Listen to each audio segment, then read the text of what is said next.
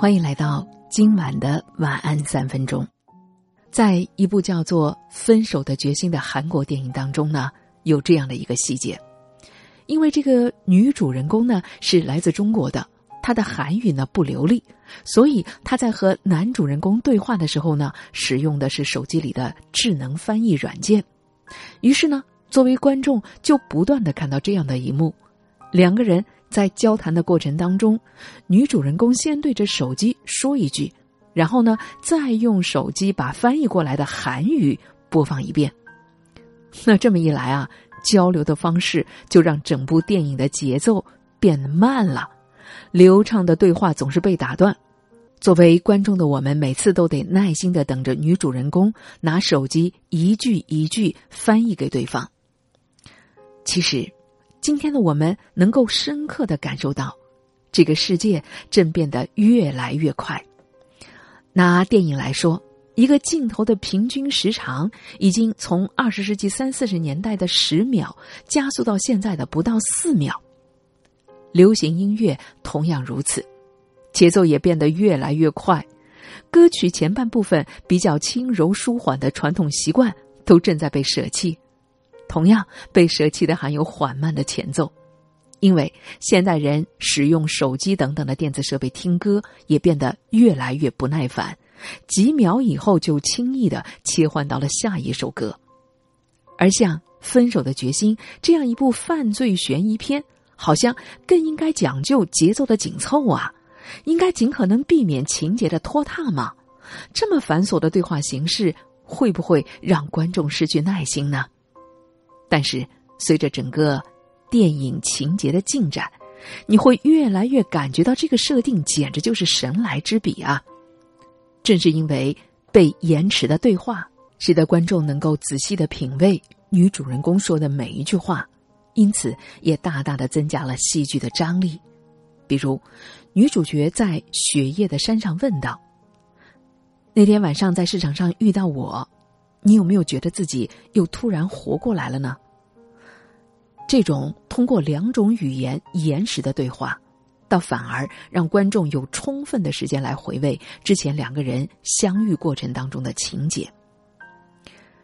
列纳德·门罗迪诺是美国著名的物理学家，他曾经和著名的另一位我们所熟知的物理学家斯蒂芬·霍金共事过。并且两个人还合著有《时间简史》的普及版。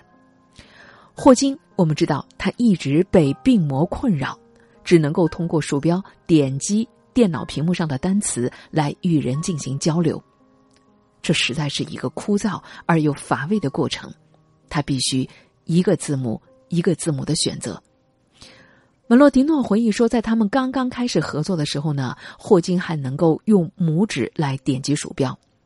再后来，随着病情日渐加重，他得把一个运动传感器固定在眼镜上，这样他才可以通过拉动右脸颊的肌肉来点击鼠标。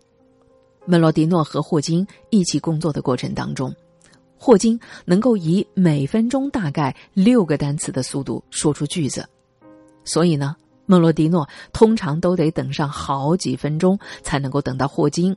对他所说的话做出简单的回应，而在等待的这段时间呢，门罗迪诺只能无聊的坐在那儿发呆。有一天，门罗迪诺的视线越过霍金的肩膀，看到电脑屏幕，那个上面有霍金组织好的句子。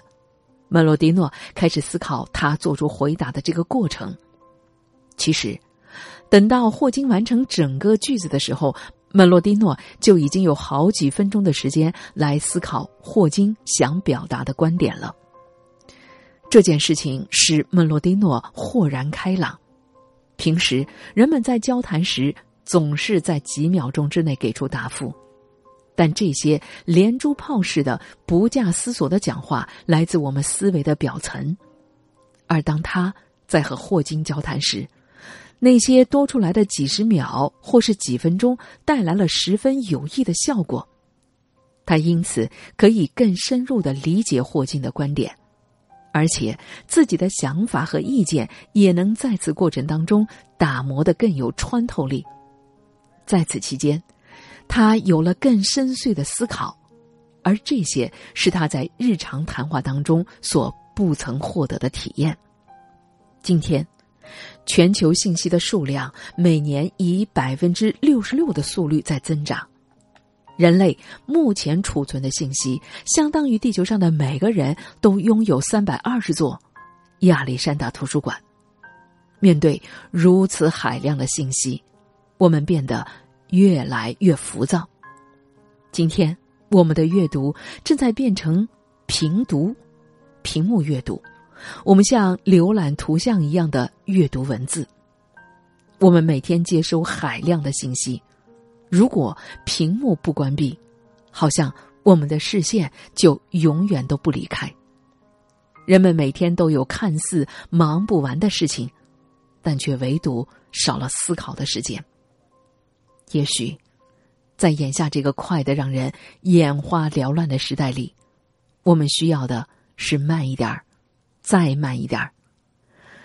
电影对话的延时，才使得我们有时间思考剧中人物内心细腻的变化。和霍金这样的大师缓慢的对话方式，才让他的合作者能够更加深入的去思考霍金表达的含义。耐心的去聆听家人的讲话，而不是迫不及待的打断，才能营造出温馨的家庭气氛。缓慢而又细致的阅读，而非一目十行的扫视，才能给我们留出足够思考的空间。